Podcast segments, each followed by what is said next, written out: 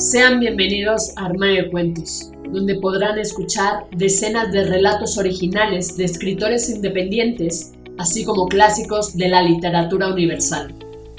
Sin más dilación, comenzamos. Hola, ¿cómo estás? ¿Escuchas Armario de Cuentos?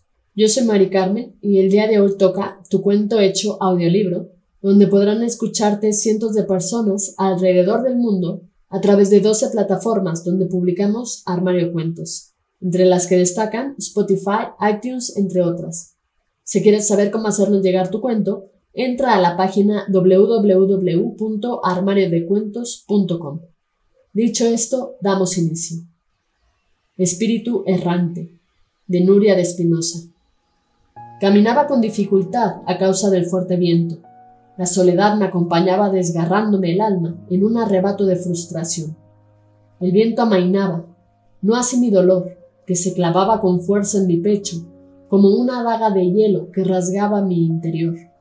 Tenía la profunda sensación de que un ángel guardián fue quien perdió la flecha que iluminaba el mundo. ¿Por qué? ¿Por qué parecía que solo yo había sobrevivido a la destrucción?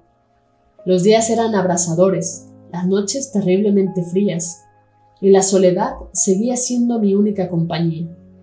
Recorrí calles y cada nuevo día el mismo panorama. Nadie más que yo parecía haber sobrevivido al cataclismo. Aquella mañana, mis pensamientos me mortificaban más de lo habitual. Continué caminando con la esperanza de que mi existencia no fuera tan solitaria, de encontrar a alguien con el que compartir la desdicha y que mis recursos para subsistir no se agotaran.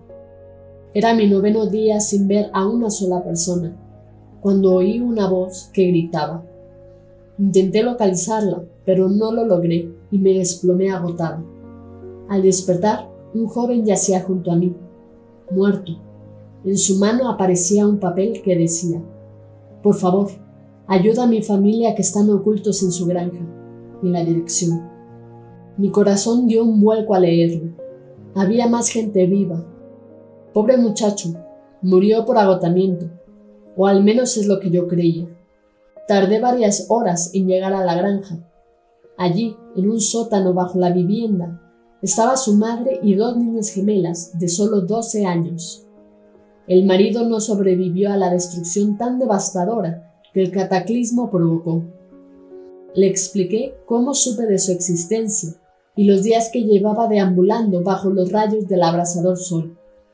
La mujer lloró la pérdida de su hijo mayor. Sentí tristeza. Hoy, un mes después, transitamos por un inmenso desierto de devastación, camino de la siguiente ciudad. Somos ya nueve personas que durante nuestro recorrido encontramos y decidimos unirnos para que la supervivencia sea mayor.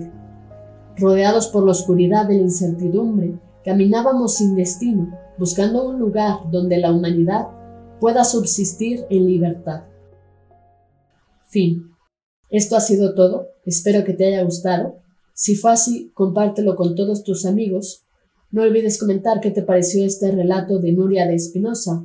Recuerda seguirnos en nuestras redes sociales, Instagram, Twitter, Facebook. Nos encuentras como Armario de Cuentos. Con esto me despido, cuídate mucho, hasta la próxima.